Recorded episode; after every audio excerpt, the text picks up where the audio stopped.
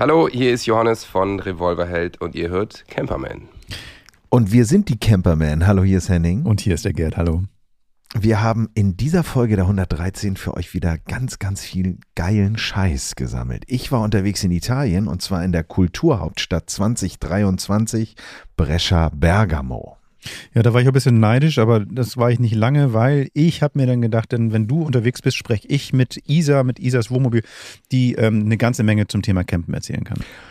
Und da wir deutschen Grillweltmeister sind, gibt es jetzt mittlerweile auch feinstaubfreie Gasgrills und zwar von einem sehr renommierten Hersteller und den hat Gerd mal richtig auf Temperatur gebracht. Ja, und Nadine hat mit einer Band gesprochen, Enter Shakiri heißt, da heißt die und die, kennen sich auch mit Outdoor aus, also nicht nur mit Musik und das alles, das hören wir heute bei Camperman. Ihr hört Camperman. Der Podcast zum Einsteigen und Aussteigen. Mit Henning und Gerd. Es ist Donnerstag, es ist Camperman-Zeit. Egal, wo ihr uns jetzt gerade hört, ob an der Bushaltestelle, im Auto oder am Wartezimmer beim Zahnarzt. Steigt ein, wir nehmen euch mit. Und zwar geht es heute nach Italien. Es geht mit einem Camper, mit einer ganz beeindruckenden, inspirierenden Frau auf Reisen. Und es wird gegrillt, aber das haben wir ja alle schon besprochen. Ich wiederhole mich. Gerd, wie geht's dir? Mir geht's blendend. Es ist total, ich bin total happy, so dass, dass wir heute so eine abwechslungsreiche Geschichte haben und ich mich auch ein bisschen auf den Beifahrersitz setzen kann, weil, wie, was ich eben auch schon meinte, ne, so dieser, dieser Neid, der in mir war, als du dann erzählt hast, so ähm, Brescia und Bergamo, das muss ja wirklich phänomenal gewesen sein. Also ich habe irgendwie natürlich, als du gesagt hast, du bist da unterwegs, erstmal gegoogelt oder wo liegt das, was ist da, warum ist das Kulturhauptstadt oder so. Arschloch. ja, ich muss sagen, das ist jetzt ein bisschen her. Das war im Herbst letzten Jahres und ähm, es war so schön, das wieder aufzubereiten und sich nochmal vor yeah. dem geistigen Auge äh, Revue passieren zu lassen. Ähm, nein, es war eine wirklich, wirklich tolle Reise und für die, die unter euch, äh, beziehungsweise Gerd, nimm mal Platz auf meinem Beifahrersitz. So, ich setze mich jetzt mal hier ran, ich starte mal und jetzt äh, fahren wir mal los. Warte mal. Und zwar fahren Warte wir. Mal. Ja. Ja.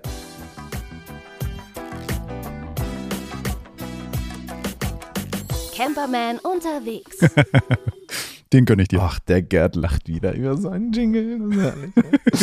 der Mann für die Jingles. Oder wie war das bei Dieter Thomas Heck damals? Mats ab.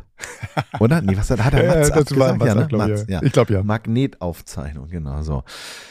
Genau, wo war ich? Wir fahren nach Italien. Warum? Und zwar ist Brescia Bergamo, das ist eine Region, beziehungsweise sind zwei schöne Städte in der Lombardei, also angrenzend an die Schweiz, also das, das nördliche Italien. Ähm, und diese beiden Städte zusammen sind Kulturhauptstadt 2023. Das kennt ihr vielleicht von anderen Städten. Es gibt das ganze Jahr das ganze volle Programm. Es gibt tolle Fotoausstellungen, es gibt Konzerte, es gibt irgendwelche Specials ähm, und Theateraufführungen. Und allein die aufzuzählen, würde jetzt hier den Rahmen sprengen. Deshalb schaut bitte in die Shownotes und auch auf unsere Website unter camperman.de. Da habe ich euch einen kleinen Artikel dazu geschrieben, was ich da erlebt habe und was euch erwartet, beziehungsweise auch die Liste an Veranstaltungen, die dort dargestellt werden oder dargeboten werden. Wer da noch nie gewesen ist, ähm, ich mag ja Italien. Gerd, wie geht's dir? du, ich bin hier gerade in Italien und äh, für mich ist das eine zweite Heimat. Ich mag das Essen, ich mag die Leute, ich mag das Wetter, ich mag eigentlich fast alles. Ja, so geht's mir auch. Ich muss sagen, also als ich da angekommen bin und dann vom Flughafen, also ich bin nicht mit dem Camper runtergefahren, ähm, äh, Richtung Brescia gefahren bin und Brescia hatte ich jetzt gar nicht auf dem Radar. Ähm, es ist irgendwie immer, immer wieder schön. Ich mag den, den Lifestyle dort und ähm, naja, in Brescia sind wir gestartet und da habe ich im Grunde genommen für euch auch schon mal so einen Schmankerl und zwar ähm, geht es da um die Mille Miglia. Das ist im Grunde genommen jetzt keine Kulturveranstaltung, aber für alle, die gerne Autos mögen, findet dort am 14. Juni bis 17. Juni 2023 die Millimilia statt. Das ist ein sensationelles Oldtimer-Rennen. Die startet direkt an der Piazza della Vittoria. Ähm, teilnehmen tun 375 Oldtimer. Das sind, keine Ahnung, irgendwelche Gullwing, Mercedes, also wirklich das Allerfeinste. Die fahren dann, wie man das als italienischer Laie übersetzen kann, Mille, also 1000 äh, Meilen und fahren dann im Grunde genommen nach drei Tagen auch dort wieder ein. Also wenn ihr äh, in der Zeit da seid, bestimmt ein Highlight, sollte man sich mal anschauen. Abgesehen davon ist in der ganzen Region wahnsinnig viel Geld investiert worden, um diese Zeit für euch auch so angenehm wie möglich zu machen. Es wurden insgesamt 158 Millionen Euro investiert in die Infrastruktur, damit dort das Reisen zwischen diesen beiden Städten und auch zum Lago di Garda, also zum Gardasee, als auch zum äh, Iseo-See einfacher für euch ist und angenehmer. Wenn ihr da mit dem Camper hinfahrt, würde ich euch empfehlen, sucht euch einen Platz an einem See, denn wenn ihr euch das so vorstellt, wir haben links Bergamo, rechts Brescia und oben drüber ist der wunderschöne Iseo-See. Dieser Iseo-See, also wie so ein Dreieck könnt ihr euch das vorstellen und oben in der Spitze ist im Grunde genommen der Iseo-See. Das ist so ein bisschen der kleine Bruder vom Gardasee oder die kleine Schwester vom Gardasee und ähm, ist umgeben von ganz vielen Campingplätzen. Auch hier jetzt ins Detail zu gehen, würde den Rahmen sprengen. Ähm, ich habe euch mal so ein paar Highlights in den, in den Blogartikel rein äh, kopiert. Ähm, dort findet ihr von dem großen Entertainment äh, Zinnober Halligalli Konfetti Platz, den wir alle so kennen aus Italien mit Erlebnisbad und eigenem Supermarkt ähm, oder der schon fast wie so eine Metro aufgebaut ist, ähm, aber auch bis hin zu ganz klein. Dieser See ist sehr süß, ähm, ist irgendwie entstanden in der in der, als, als Ausläufer von der Eiszeit noch. Ähm, in der Mitte gibt es eine äh, kleine Insel, die heißt Monte Isola. Sehr kreativ, die Italiener. Das ist die Berginsel. und ähm, der ist 600 Meter hoch, der Berg. Die ist ohne Autos ähm, und man kann dort mit einer Fähre rüberfahren und äh, irgendwie auch um die rumlaufen. Ganz süß gemacht. Auf der Insel ähm, habe ich mir so ein Fischernetz geknüpftes Einkaufnetz gekauft, um äh, auf Plastiktüten zu verzichten. Also ganz, ganz süße Sachen auch zum Shoppen. Man kann auch ein bisschen spazieren gehen. Und sehr bekannt ist die Region eben auch für Sa äh, Salami und, und das Olivenöl. Was ich auch sehr cool fand, ist, dass auf dem Iseo-See eine kleine Insel ist. Und auf dieser Insel ist, wenn man so will, eigentlich ein kleines Schloss und dieses Schloss wollte wohl Herr Clooney mal kaufen. Denn Herr Clooney ist ja mit einer Italienerin verheiratet. Gerd, da kennst du dich besser aus. Das war so, ne? Mhm. Also der ist ja ähm, jetzt ja Komasee und ähm, der ist ja mit einer Frau verheiratet, die ja, ähm, also eigentlich könnte man sagen, ähm, ähm, er ist quasi der, der, der, der, die Spielerfrau, weil sie ist sehr prominent, sie ist Anwältin und Menschenrechtlerin und sowas und ähm, die ist in und der Region wunderhübsch und sie ist in der Region ähm, sehr verwurzelt und irgendwie, genau, meine Gala, Geschichte, mein Gala-Wissen ist jetzt damit so, auch schon zu Ende. Ja, ja bestanden. Also ähm, teilgenommen. Herr Blank durchgewinkt. Ähm, diese, diese kleine Insel auf diesem Iseosee mit dieser wunderbaren kleinen Burg drauf, mit einem Turm etc., da fährt man dann auch mit diesem Boot vorbei. Ähm, wollte Clooney kaufen und äh, die Leute vor Ort sagen sich, dass er dort einen Scheck eingereicht hat.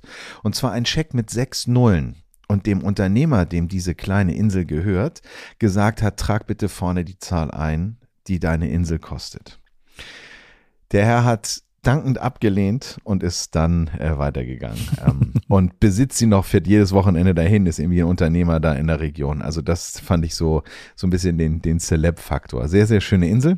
Und genau anreihend, äh, Franciacorta ist die Region, gibt es ein wunderbares Weingut, das heißt Ronco Calino. Da könnt ihr Touren buchen. Und das ist schon beeindruckend, wenn man sieht, die sind so ein bisschen spezialisiert auf Schaumwein, haben, ähm, wurde mir gesagt, vor Ort 25 Pinot Noir, also 25 Prozent Pinot Noir und 80 Prozent Chardonnay. Ähm, Trauben ange, äh, angebaut, haben sieben Angestellte, biozertifiziert, also alles vom Feinsten und sehr Darf ordentlich. Darf ich unterbrechen? Mhm. 25 und 80 kommen nicht hin. nee, das, du hast recht. Pinot Blanc war auch noch mal dabei. Habe ich, das sind meine Notizen. Äh, die haben, glaube ich, noch angebaut. Noch eine andere Region okay, okay, sind bei 100, 105. Nein, Quatsch. Du hast so viel von ähm, dem Wein getrunken. Nee, nee, nee. nee die, die, das, das Schöne war, du kannst dort auch probieren. Ähm, mhm. Und es gibt bei dieser Führung eben auch eine, eine, eine Wanderung durch die, durch die, äh, äh sagen wir mal, Fertigungshallen. Und dort sieht man dann auch, wie vor allen Dingen dieser, ähm, dieser, dieser, dieser äh, Schaumwein dann im Grunde genommen auch äh, vom, vom Hefegehalt äh, dann zum Reifen gebracht wird und dann eingefroren wird, dann kommt der Kronkorken raus und dann setzen sie erst, ist total abgefahren. Also ich, ich habe da nur gestanden und habe mich immer schon gefragt, wie kriegt man denn diesen, äh, diesen ganz normalen Korken rein und der ist eben nicht von vornherein drin, sondern es ist erstmal ein ganz normaler Kronkorken drauf, wie man den von der Bierflasche kennt. Dann reift das, dann frieren sie den Kopf ein, dann ziehen sie im Grunde genommen diesen Eispfropfen raus, füllen füllen mit dem gleichen Wein wieder auf und setzen dann den, den Korken rein. Mhm. Also total abgefahren. Also so eine richtige Maschine. Alles von Hand. Ähm, kleiner Fun Fact, naturell und Brüh, wo ist der Unterschied? Was meinst du? Äh, keine Ahnung. Brühe ist mit Zucker und naturell ist halt ohne Zucker. Creme was die. Schaumweinklassen Ah, lalala. Ah. Ja, ah, wusste ich auch nicht. Aber von daher, das ist, das ist eine Reise wert. Findet in den Shownotes, wenn ihr Lust habt auf sowas, ähm, kann man auch shoppen, haben einen kleinen Laden da. Sehr schön eingerichteten Showroom. Also es ist wirklich, wirklich ganz, ganz, ganz, ganz toll. Ähm, aber wir sind ja noch in der Region und wir reden ja auch über Essen. Italienisches Essen kennen wir alle, lieben wir alle. Sehr bekannt für beide, beide Regionen, Bologna als auch Brescia, ist die Polenta. Denn früher war Mais ähm, in dieser sehr armen Region. Also Mailand war so das Drehkreuz, war so im Grunde genommen das Hauptgericht. Und die hatten früher gar nicht die Möglichkeit, ähm, weil Salz so kostbar war, ähm, diese Polenta irgendwie, dieses Maisgericht ordentlich zu würzen. Das heißt, die haben dann immer Fische genommen und zwar eingepökelte Fische. Die haben sie nämlich verkauft und die haben sie dann am Sonntag sich gegönnt, um diese Polenta so ein bisschen leckerer zu machen. Das Schöne ist, die Polenta Eosei ist die Polenta und Vögel so übersetzt. Ähm, und das ist jetzt mittlerweile eine Nachspeise geworden. Das heißt, die findet man in jedem Regal, so wie man hier Franzbrötchen findet, ist das irgendwie da überall. Und das ist, ähm, fand ich sehr interessant, ähm, die Geschichte zu ähm, dieser Polenta da mal mitzukriegen. Ähm, Essen ist da sowieso sensationell, also am besten mit dem Fahrrad kommen. Fahrrad ist ein ganz gutes Beispiel. Es gibt einen Verbindungsweg und zwar einen Fahrradweg, den die angelegt haben. Ich würde den mal vergleichen mit einem, ähm, das ist der, wenn du so willst, der Jakobsweg zwischen Brescia und Bologna. Den kannst du mit dem Fahrrad fahren. Der ist 70 Kilometer lang und unterwegs, ganz süß, haben die natürlich so Installationen jetzt auch anlässlich dieser Kulturhauptstadtzeit äh, ähm, installiert.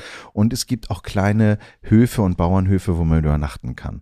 Das findet ihr auch alles auf der Website. Also wer Lust hat, im Grunde genommen die Städte auch mit den Fahrrädern zu erkunden oder vom Iseo-See im Grunde genommen die ganze Zeit mit dem Fahrrad unterwegs zu sein, er kann das wunderbar machen auf der Tour. 70 Kilometer ist ja machbar, ne? Also das heißt, also dann bist du dann, was weiß ich, zwei Tage, drei Zweieinhalb, Tage, Tage zweieinhalb. Stunden. Stunden? Ja. Ja, stimmt, 70 stimmt, du hast recht, du hast recht. Kilometer, Ich, ja. ich habe gerade, du hast recht. Wenn ich jetzt so 20 Stundenkilometer fahre, Ja, so wahrscheinlich schnell würde ich nicht so, wahrscheinlich würde ich nicht so schnell fahren. Aber sagen wir mal, so einen halben Tag bin ich unterwegs und sowas und dann kann ich dann vielleicht da pennen, nächsten Tag zurück, dann zum Camper zurückfahren. Das müsste ja nicht gut funktionieren. Oder direkt in die Stadt rein. Also da Mhm. gibt es viele Optionen. Also wer Mhm. mit dem Fahrrad unterwegs ist, sollte sich das ruhig mal, ruhig mal zu Gemüte ziehen.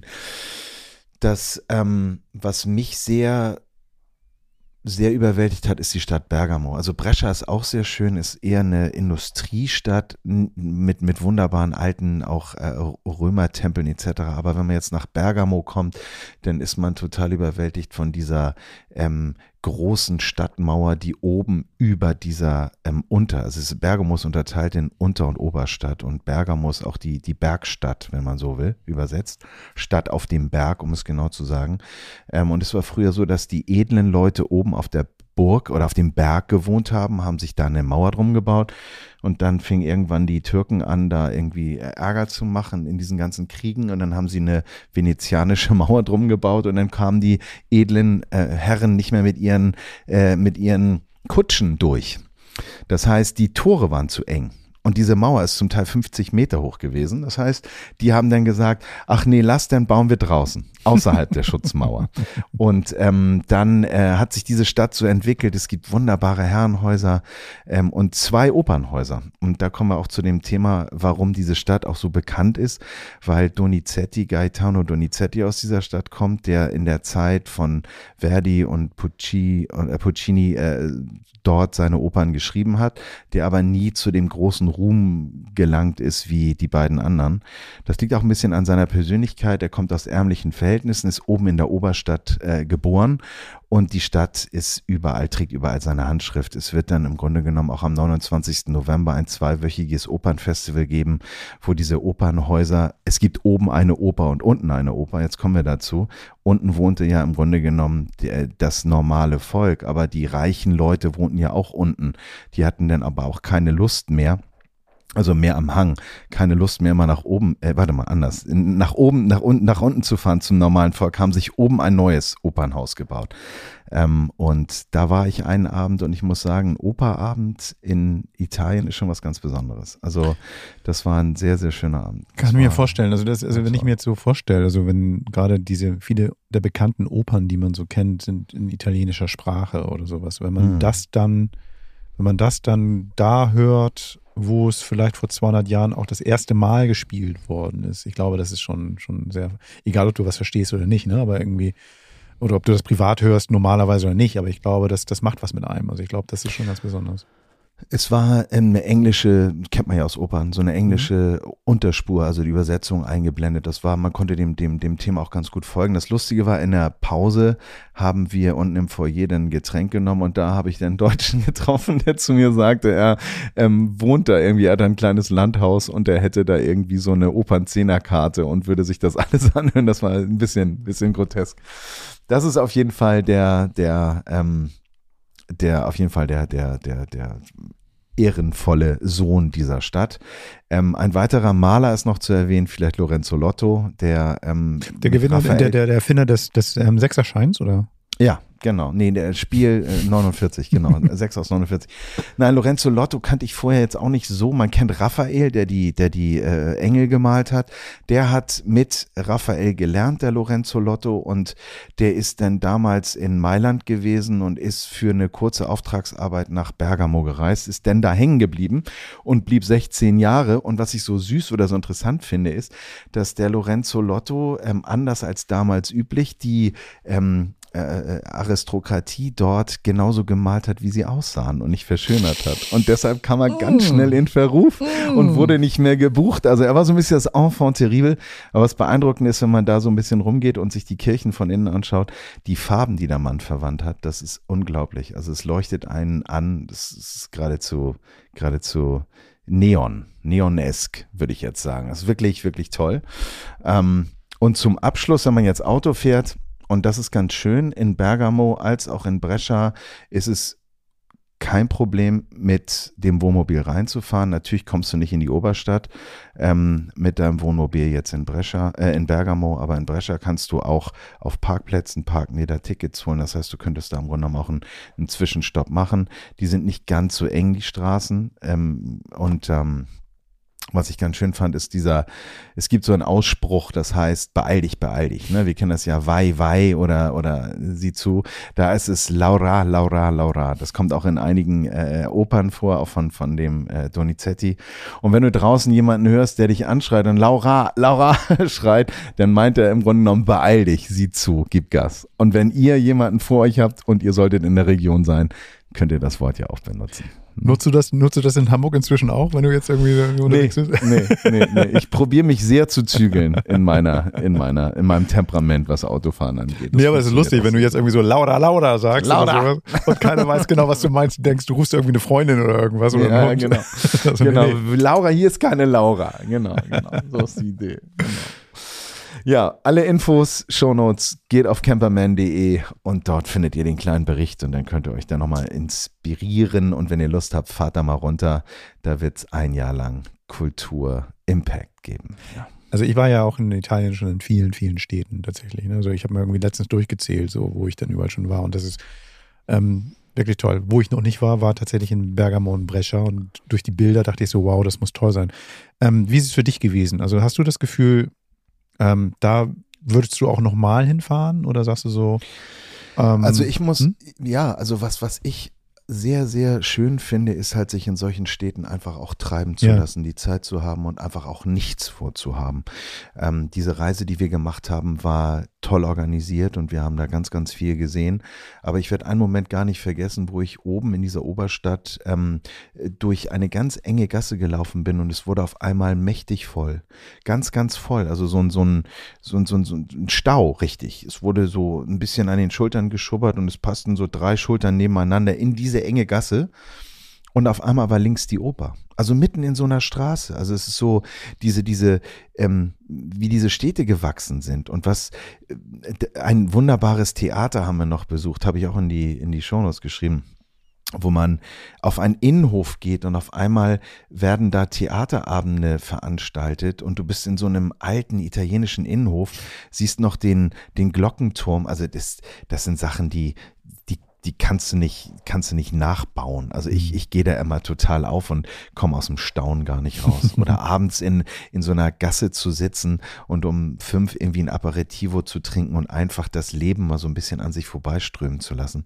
Ich liebe den Lifestyle in Italien. Ich liebe das. Also, sagen wir mal so, Rom ist irgendwie so eine Stadt, wo du sagst, so Geschichte hier an jeder Milchkanne, ne? Stadien, ähm, ähm, Arenen, alte, ist Ja, ne, dieses Kolosseum, also nicht fertig gebaut, aber ne, also steht mittendrin. Ja.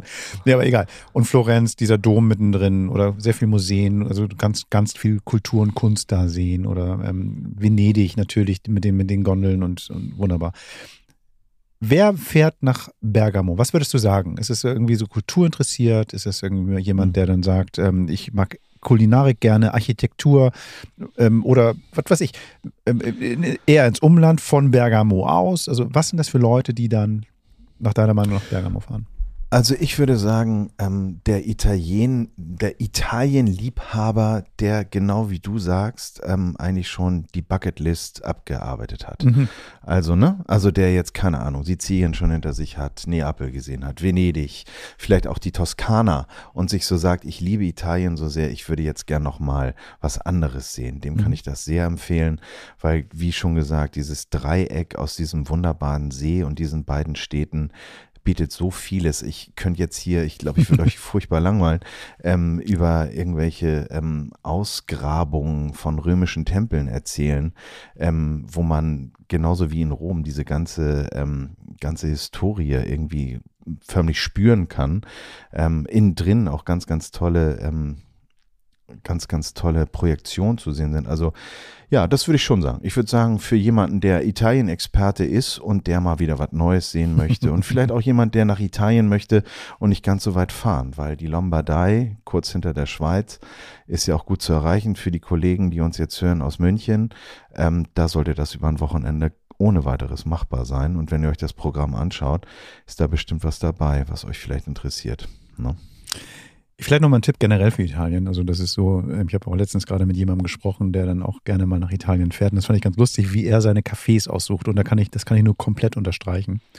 Das heißt also, wenn ein Cappuccino mehr als 1,50 Euro kostet, ist es ein Touristenladen. Und das fand ich super. Das heißt also tatsächlich so, wenn du jetzt hier einen Kaffee nimmst, also ein Kaffee ist hier ja so eher ein Espresso oder ein Mokka oder so ein kleine, kleines Tässchen voll. Latte Art. Achso, Ja, du meinst jetzt so ein ja, Kaffee, also du bestellst einen Kaffee, bekommst du quasi einen Espresso. Und ähm, wenn du jetzt sagst, du möchtest einen Cappuccino haben, dann ist es fein und sowas. Oder wenn du eben halt ein bisschen so eine Art Filterkaffee haben willst oder ein bisschen verlängerten, sagst du einen Americano. So, das heißt also, die kosten aber eigentlich alle so zwischen unter 1 Euro bis 1, maximal 1,50. Also mehr do- sollte das nicht kosten. Ähm, da gehen dann die Einheimischen hin. Und ähm, wenn es mehr kostet, ist es ein Touristenladen. Die wissen auch genau, dass sie jeden Preis nehmen können. Das Schlimmste, was mir mal passiert ist, auf dem, in, der, in der Nähe vom Markusplatz in Venedig, glaube ich, einen Kaffee zu nehmen. Ich glaube, ich hätte Hingesetzt. in, in, ja, hingesetzt. Ich glaube, mein, Dispo hat, mein Dispo hat geschrien, also als ich den Kaffee schon bestellt habe. So, das war schon. Ja, das ist, das ist, der, das ist die Touri-Falle. Ähm, Was ich als allererstes mache, wenn ich nach Italien fahre, aus welchem Grund auch immer, ich fahre sofort auf den Autogrill an der Autobahn und trinke einen Kaffee. Mm. Weil, ganz ehrlich, ähm, der beste Espresso in Deutschland ist nicht vergleichbar mit dem Autogrill. Und ich, wir beide sind Du ja nun recht. Kaffee-Nerds. Ähm, und diese, dieser betonharte Crema, wo du dann, keine Ahnung, da könntest du ja äh, einen Stapel 10 Cent Münzen draufstellen. Das Ding wird nicht absaufen. Das ist einfach großartig. Das Ding Und, ist, die ja. Maschinen laufen ja auch rund um die Uhr. Das heißt, also normalerweise sagt man ja auch, so macht die Maschine nicht irgendwie aus zwischendurch, sondern du musst erstmal Aufwärmphase und also ein Blödsinn. Die Dinge auf diesen Raststellen, die laufen rund um die Uhr, werden gut gepflegt, werden schön durchgespült, allein durch die Benutzung. Die sind super. Das heißt, also der Kaffee ist wirklich klasse und die Maschinen sehen ja auch irre aus. Das heißt, du hast da so ein Ding stehen, wo dann irgend so fancy Laden in Hamburg oder in Berlin sagt so, ey geil, ich Genau. habe 4000 Euro bezahlt für eine Kaffeemaschine. Die lachen dich aus. Das ist super. Wobei die sind schon besser geworden. Ja, also ja. ich würde da sagen, die wir Deutschen haben, was Kaffee angeht, schon einiges jetzt äh, aufgeholt. Ja, ja, ja, klar. Aber diese Selbstverständlichkeit, ich, ich erinnere noch diese ganzen Filtercafés. Aber das ist, Ach, das ist Italien. vielleicht nochmal ein anderes Thema. Ach, Genau, da, oder reden, da, können wir, da können wir mal eine ganze Sendung draus machen. Kaffee in Italien oder generell Kaffee. Ja. Finde ich super. ähm, nee, aber, aber super geil. Ähm, ich glaube, ich werde mir das auf der Rückfahrt mal anschauen. Ich werde ja im Sommer wieder in Richtung Norden fahren und ich glaube, das ist eine sehr gute Idee, da nochmal Hallo zu sagen. Ja. Ähm, weil weil ähm, diese Bilder, die ich gesehen habe, und jetzt auch, du hast mir auch ein bisschen was gezeigt und ähm, übrigens bei The Camperman werdet ihr auch noch ein bisschen was dazu sehen können. Ähm, toll, toll, toll, toll, toll. Also diese Straßen, von denen du gerade gesprochen hast, diese, dieses ähm, liebliche, hingerotzte, gleichzeitig aber auch irgendwie ähm, so ähm, im guten Zustand befindliche, ähm, dieses Straßensystem, toll. Also hat mir sehr gut gefallen. Ja, mach das. Berichte, schick uns ein paar Bilder, sag Hallo, grüß Gaetano von mir. Ja, Gott hab ihn selig. Genau. Das Mach ist ich auf jeden gerne. Fall eine Reise. wert. Apropos Reisen, ich möchte mal dir jemanden vorstellen. Ich weiß nicht, ob, ob Isa schon mal in Italien war, aber ähm, auf jeden Fall möchte ich dir Isa vorstellen.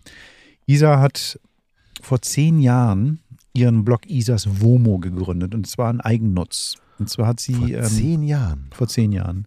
Wow. Und zwar hat sie dann irgendwann mal gesagt, so, ich muss irgendwas haben, um meine, da erzählt sie auch gleich noch ein bisschen mehr dazu, um meinen Angehörigen immer mal wieder so eine Möglichkeit zu geben, zu gucken, wo bin ich gerade. Daraus ist dann da noch kein Internet? Ne, Doch, doch, doch. Also das schon, aber eben halt tatsächlich irgendwie so hier so wie so ein Tagebuch, ne? Also wie so ein, Mhm. wofür ein Blog eigentlich auch ein bisschen da war früher. Ähm, ähm, ich ich schreibe mal ein bisschen was auf, pack's rein und hier kannst du nachlesen. Und daraus ist dann mehr entstanden und zwar hat sie dann immer Tipps und Tricks noch reingeschrieben für Leute, Mhm. die so ähnlich unterwegs sind, sind wie sie. Und das ist nämlich eine ganz besondere Art und Weise und darüber sprechen wir. Isa ist ähm, eine eine äh, junge Dame aus dem Ruhrpott und das hört man ihrer Kodderschnauze auch ein bisschen an. Das hat mir super gefallen, mit ihr zu quatschen. Und ich hätte noch stundenlang weiter quatschen können. Das Interview ist jetzt auch ein bisschen länger geworden als normalerweise. Also bleibt dran, es lohnt sich. Und ähm, vielleicht habt ihr euch so ein bisschen genauso wie ich in Isa verknallt und auf jeden Fall solltet ihr dranbleiben und danach auch mal auf ihre Seite gucken. Lohnt sich wirklich. Ich muss jetzt den Jingle wieder finden. Warte mal. Hier. Interview der Woche. Ich sitze hier mit Isa von Isas Womo und ich bin sehr froh darüber. Sie hat mich eingeladen, mit ihren Stückchen des Weges unterwegs zu sein. Herzlich willkommen, Isa. Toll, dass du bei Camperman dabei bist. Ja, vielen Dank, dass ich dabei sein darf. So muss man es ja sagen. Du, ähm, nee, ernsthaft, du bist viel länger unterwegs. Du machst schon viel länger ähm, so Themen rund ums Campen öffentlich. Das heißt, du, ich habe jetzt gerade ja gelesen, zehn Jahre bist du schon ähm, Internet erreichbar. Ich schätze mal, du campst auch schon ein bisschen länger. Und ähm, ich möchte gerne mal mit dir über den Start ganz kurz quatschen. Wann bist du eingestiegen? Und dann natürlich, was daraus geworden ist, weil das ist ja schon echt spektakulär. Also sag mal, wann ging es bei dir denn los? Ähm, ja, also ähm, eigentlich ging es tatsächlich so grob vor zehn Jahren los. Ich stamme also aus einer Familie, die gar nichts mit Campen zu tun hat. Wir waren immer die ultimativen Pauschalurlauber. Also Flugzeug, rein in den Club, 14 Tage Cluburlaub, Flugzeug, wieder nach Hause. Das war so äh, Familienurlaub. Klingt für mich wie eine Hölle. Ähm, nicht die Familie, aber so ein Urlaub. Also das ist für mich eine Hölle. So, so war es auf jeden Fall immer. Und ähm, ich glaube, meine Eltern fanden beziehungsweise finden auch Campen bis heute ganz schrecklich und das ist äh, das allerletzte und furchtbar. Aber wieso bist du denn eingestiegen? Die äh, Geschmäcker verschieden und für mich war aber schon immer, ich weiß nicht, wo es herkommt, aber ich sag mal, dieser Traum vom kleinen Wohnmobil, Küste, ich bin da unterwegs ähm, und habe so meine Freiheit für mich. da kann ich mich dran erinnern, dass ich das schon als Kind super fand, wenn wir irgendwie auf der Autobahn mal Wohnwagen gesehen haben oder so. Also Küste ist schon dein Ding. Das heißt, du warst irgendwie auch schon als Kind öfters mal jetzt im Norden, in Nordsee, Ostsee? Ähm, ja, ähm, wir oder ich bin vor meiner Schulzeit mehr oder weniger auf Norderney aufgewachsen, so. Und ja, gut, dann liegt so ein bisschen Küste im Blut, sag ich mal. Ja. Ähm, ja. So, okay, aber dann hast du gesagt, so, du, du, willst, Küste ist super, eigener Wagen möglicherweise oder sowas. Und ähm, bist du dann irgendwie ganz naiv losgegangen, der ist es und das ist es? Oder, oder wie hast du dich vorbereitet? So ungefähr. Also vielleicht muss ich da tatsächlich ein bisschen ausholen. Wir haben ja kurz vorher auch schon drüber gesprochen, beziehungsweise du kennst ja diese ganze Geschichte, weil sie auf dem Blog steht. Ähm, ich bin dann so in Abi-Zeiten, Studiumszeiten relativ schwer krank geworden, lag äh, erst länger in so einem künstlichen Koma, ja. saß dann zwei Stunden, äh, zwei Stunden, zwei Jahre im Rolli und ähm, dann ist letztendlich, als es mir gerade so ein bisschen besser ging, an Heiligabend auch noch meine Mutter neben mir im Auto verstorben. Ah. Das alles zusammen hat dann für mich dazu geführt, dass ich gesagt habe, so, ich will, muss jetzt was verändern und ähm, ich muss hier erstmal raus, ich muss hier erstmal weg und ich muss erstmal für mich irgendwie klarkommen. Leben ist so kurz für falsche Entscheidungen, ne? Das ist so. Ja, äh, mhm. so, also wirklich, ich war so durch und für mich stand, ich muss hier erstmal raus. Ich muss aus diesem Dortmunder Familiending auch raus, ähm, weil natürlich sich auch alle tierisch Sorgen gemacht haben. Ich war immer dieses kranke Mädchen.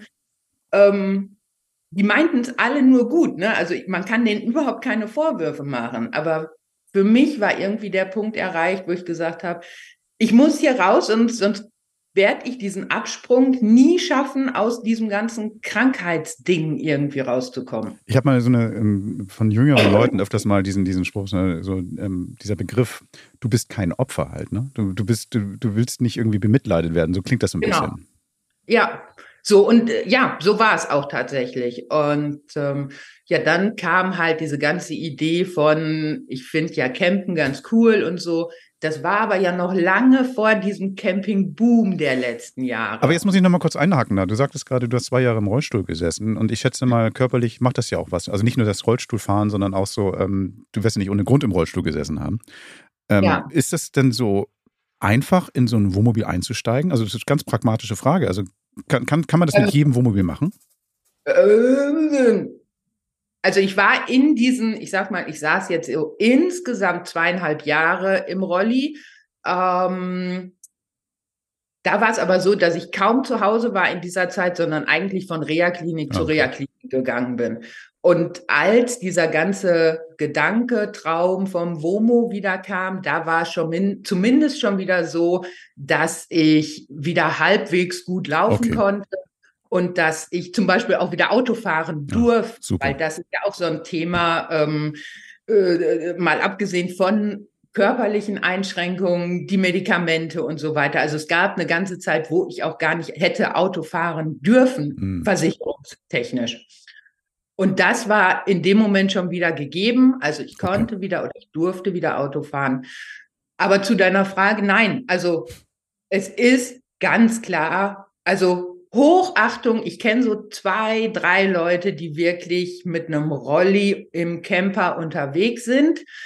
Die haben dann aber entweder eine Begleitperson dabei, die viel macht, oder ähm, sie sind, ich sag mal, körperlich bei langen Strecken auf einen Rolli angewiesen. Sie kommen aber rein und raus und so und das auf eigenen Füßen. So. Ich will mal ganz kurz in so eine Seitenstraße mhm. einwählen, weil was mir nämlich aufgefallen ist, so, wir reden ja alle über Barrierefreiheit und sowas. Man sieht das ja schon in Straßen oder in Städten oder sowas, dass das nicht überall gegeben ist. Ne? Selbst, was ich, wenn du ins Amt willst, ist da manchmal keine Rampe oder irgend so ein Blödsinn. Absolut. Campingplätze ist ja noch schlimmer. Das heißt also, du kannst dann ja teilweise gar nicht mit, mit ähm, was weiß ich, bestimmten Hilfsmitteln in die Toiletten rein oder in die Dusche rein oder ähm, zur Rezeption hoch oder irgendwas. Ja, ähm, total. Oder die also Wege sind nicht rolli geeignet oder irgendwas. Das ist genau, bei, bei diesen ganzen Schotterplätzen und so, ne? Und wie viele Campingplätze sind irgendwie auf Schotter gebaut? da kommst du aber mit dem Rolli ganz schwer zurecht. Also das ähm, ist zum Teil echt schwierig. Und ich sag mal, behindertengerechtes Campen, äh, es wird in Europa ein paar Plätze geben, die wirklich relativ behindertengerecht sind. Aber das ist eine Ausnahme. Und gerade so kleinere Stellplätze und so, da ist das einfach nicht gegeben. Ne? Ich finde ja dieses behindertengerecht, diesen Begriff total blöd, weil irgendwie werden Menschen ja behindert durch die Umgebung. Das ist ja so meine, meine Sicht auf diese Welt, weil ähm, die, haben, die meisten Leute haben doch die gleichen Interessen. Wir wollen irgendwie eine gute Zeit haben, wir wollen rausfahren, wir wollen nette Menschen kennenlernen, wir wollen gut essen, wir wollen irgendwie einfach ein bisschen mit der Familie sein. Und das ist doch egal, ob du jetzt im Rolli sitzt, auf dem Fahrrad oder mit dem E-Scooter oder was auch immer, du willst einfach eine gute Zeit haben. So. Und wenn man die daran hindert, diese Zeit zu haben, da ist irgendwas falsch, finde ich. Aber jetzt habe ich abgeschweift. Ja, gebe ich dir total recht. Also nur mal, da ist es mir wieder ganz extrem aufgefallen. Ich musste mal, um ähm, Womo zu testen, von Dortmund mit dem Zug nach Passau und da auch zwei, dreimal umsteigen. Wenn da die, die Fahrstühle an den Zügen kaputt sind, also an hm. den Zuggleisen, ähm, dann kommst du da nicht zurecht. Hm. Ne? Und das, das Ach, schwierig. Du, ich will jetzt gar nicht so lange auf, auf ähm, die Rollstuhlgeschichte hinweisen, aber ja. wie, wie ist denn das jetzt? Bist du gut zu Fuß? Ist das jetzt irgendwie, bist du einfach fit? Genau, also mittlerweile ähm, ist es so, dass ich medikamentös so gut eingestellt bin, dass ich mein Leben relativ normal leben kann. Mhm. Wie lange das so gut geht, also meine Grunderkrankung ist halt fortschreitend. Hm. Das äh, ist einfach so. Da, das, da gibt es auch momentan noch, noch keine Veränderung oder so. Wie lange das so gut geht, das weiß ich nicht. Ich gehe davon aus, das geht erstmal noch eine ganze Weile so gut. Und ähm, durch relativ starke Schmerzmittel kann ich mein Leben so leben, wie okay. ich möchte. Und damit ist gut. So. Aber eine letzte Frage noch vielleicht zu den Medikamenten, weil irgendwie ich wurde mal letztens gefragt, so, weil ich irgendwann so lange unterwegs bin und fand cool, ey, super, zwei Jahre ist ja geil, aber wie ist denn das im Ausland, ähm, wenn man chronisch krank ist, ähm, mit der Medikamentenversorgung oder sowas? Hast du da, da schon, bist du da schon mal also an Grenzen gestoßen oder bereitest du deine Reisen so wirklich so gut vor, dass du sagst, so, ich bin jetzt vier Wochen unterwegs, brauche so und so viel Zeugs und das nehme ich mit, damit ich gar nicht in die Bedrulle komme. Also wie machst du das? Ähm, ja, also da gibt es so ein paar Punkte, die gar nicht so einfach sind. Also zum einen habe ich erstmal damit begonnen, weil ich, äh, weil meine Medikamente unter dieses Betäubungsmittelgesetz oh. fallen, dass ich erstmal, bevor ich die erste Reise, die erste Reise, die erste Reise gestartet habe, ähm, zum Gesundheitsamt gegangen bin und mir da erstmal eine beglaubigten Schrieb geholt habe. Das ist kein Privatvergnügen, diese Medikamente zu nehmen, sondern du hast schon genau. Berechtigung dafür. Wobei das ich kann mir vorstellen, du kannst sicherlich Partys schmeißen damit, aber. Ähm. Super. Also genau das eben, dass ich nicht zum nächsten Bahnhof fahren möchte, ja. um die Dinger da zu verkaufen, ja. sondern äh, dass ich eben diese Medikamente mitnehmen darf. Ja. Und ich wurde auch schon zweimal kontrolliert und da war das tatsächlich Thema. Also das ist nicht ganz unwichtig, so eine beglaubigte, so einen, ein Schrieb äh, dabei zu haben. Dazu kommt, dass ich einen sehr netten, guten Hausarzt habe, der mir extrem viel ermöglicht. Ohne den wäre einfach vieles nicht möglich. So, dass der mir eben zum Beispiel eben auch diese Schmerzmittel in so großer Stückzahl verschreibt, weil er mir vertraut und okay. weil wir uns kennen, dass ich, also auch wenn ich dem sage, ich bin jetzt fünf Monate unterwegs, Würde machen dann wird er mir eben äh, die Medikamente für fünf Monate verschreiben. Kann man sowas auch per Post verschicken? Also sag mal, du bist jetzt irgendwie, ich jetzt, sag mal auf Sardinien und, und du sagst so, Mensch, hier gibt es das nicht, aber ähm, das ist ja eine bestimmte Betäubungsmittelgesetz, sagtest du. Kann man das theoretisch dann irgendwie monatsweise in dieser Tranche herschicken? Geht sowas? Ähm, also bei normalen Medikamenten deutlich einfacher als bei diesen mhm. Betäubungsmitteln da sind Online-Apotheken sehr hilfreich. Also ich habe das auch mal in Spanien so gemacht, habe mich allerdings in Deutschland schon einmal komplett angemeldet, habe da auch wieder so ein, so ein Schreiben hinschicken müssen, dass es sich um Betäubungsmittel handelt und dass ich Betäubungsmittel benötige. Ähm, und habe dann von meinem Hausarzt das Rezept bekommen der hat mir das nach zu meinem Bruder sozusagen geschickt. Mein Bruder hat es mir weiter an den Campingplatz in Spanien geschickt. mit dem Rezept konnte ich mich dann bei der Online-Apotheke anmelden und die haben mir dann sozusagen das deutsche ähm, Medikament nach Spanien geleitet. Okay, also das ist für mich jetzt immer so ein, so ein kleines Resümee für diesen Abstecher deiner Geschichte. Ähm, es ist kompliziert, aber man kann Lösungen finden ähm, und man Ja. sollte sich deswegen nicht bremsen lassen, meinst du, oder? Nee, absolut. Also ich sag mal, wenn der eigene Gesundheitszustand so weit ist, dass man selber wieder Bock hat zu reisen und auf Unternehmungen und so, dann gibt's eigentlich für alles irgendeine Möglichkeit, um den ganzen anderen Kram zu regeln. Das ist nicht immer einfach, das macht nicht immer Spaß, das braucht auch manchmal seine Zeit, gerade bei Behörden und so. Hm. Aber das Grundsätzliche ist definitiv möglich. Ach geil. So, jetzt, ähm, ich könnte ja echt stundenlang über tausend Themen mit dir reden, aber das Zweite ist, was du hast einen Fokus so ein bisschen bei deinem Blog gelegt, über den wir gleich noch sprechen. Alleinreisen oder Reisen mit Hund auch. Das sind ja zwei Sachen, die ja dann ja auch nochmal ganz spannend sind. Also erstmal, ich will dir nicht zu nahe treten, aber du bist eine Frau, die alleine reist, was auch sicherlich nochmal was anderes ist, als wenn ein Mann alleine reist. Also man kommt da manchmal an Situationen, sei es Hygiene, sei es Gefahr, sei es was auch immer, die anders ist möglicherweise oder komple komplexer ist, als, als wenn wir Kerle unterwegs sind. Du hast auch dann mit dem Hund noch zu tun oder hattest oder was auch immer. Das heißt Ja. also, das ist dann ja auch nochmal eine Situation. Wo fährt man denn wie? Erzähl doch mal dazu ein bisschen was. Also, was ist, warum ist das dein Fokus? Weil du es selber machst und sagst so geil, es gibt auch andere und ich schätze mal, du hast auch sicherlich viel Feedback dazu bekommen. Also, wie ist das so dein Thema geworden? Ähm, ja, also eigentlich kam dieses ganze Thema auch ganz automatisch, weil ich nun mal damals in einer Lebenssituation war, wo es hieß, entweder ich mache es alleine oder ich mache es gar nicht. Und bevor ich es gar nicht mache, mache ich es alleine. So. Und ähm, habe mich dann natürlich, oder ich wollte mich gerne im Netz schlau machen. Wie ist das? Wo sind andere Mädels unterwegs und so? Alles, wie gesagt, vor jetzt mittlerweile gut zehn Jahren, eher elf Jahre. Da gab es aber nichts, nichts deutschsprachiges zumindest. Es gab einiges zum Thema Backpacken und so, aber das ist ja nun mal noch mal was anderes, als mit einem Wohnmobil unterwegs zu sein. Und ähm, dann kam eben noch irgendwann dazu, dass ähm, ich dann mit einem Bekannten von meinem Bruder, der selber Camper ist, ähm, auf Womo-Suche gegangen bin und wir uns ein Jahr lang alles Mögliche angeguckt haben, was eben auch in mein kleines Budget gepasst hat. Also das, das war halt oder ist Thema. Und da war eben auch ganz, ganz viel Schrott dabei. Und da ich mich nicht gut auskenne, war ich ganz froh, diesen Typen dabei zu haben. Hatte dann irgendwann mein kleines altes Womo und ähm, es ging los. Du kannst doch nicht alleine losfahren. Das funktioniert doch nicht. Du fährst dich in den Tod und solche Geschichten. Uiuiui. Oh ja, also wirklich ganz äh, Sorgen von allen Seiten. Alles garantiert auch Camper, ne? Die wissen ja genau, wie es funktioniert. ne? Genau. Alles Pauschalurlauber. aber aber ähm, gut, die Sorgen waren da. Ja, und das beides, diese beiden Themen zusammen. Also es gab im Netz keine deutschsprachigen Infos. Und diese Sorge von Familien und Freunden haben dann eben dazu geführt, dass ich irgendwann gesagt habe, passt auf, ich schreibe jeden Tag kurz da auf irgendeine Seite, was ich so mache, wo ich bin, dass es mir gut geht, was ich erlebt habe, wo die Probleme sind oder so. Und ähm, ja, damit fing eigentlich letztendlich alles an und damit eben auch dieses Thema alleine reisen.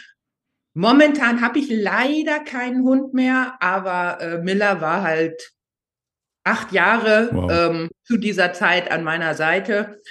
Und ähm, ja, so kam eigentlich dieses ganze Thema alleine reisen, Camping mit Hund. Okay, dann, dann liegt dir das Schreiben anscheinend. Hast du da eine schreiberische Ausbildung oder, oder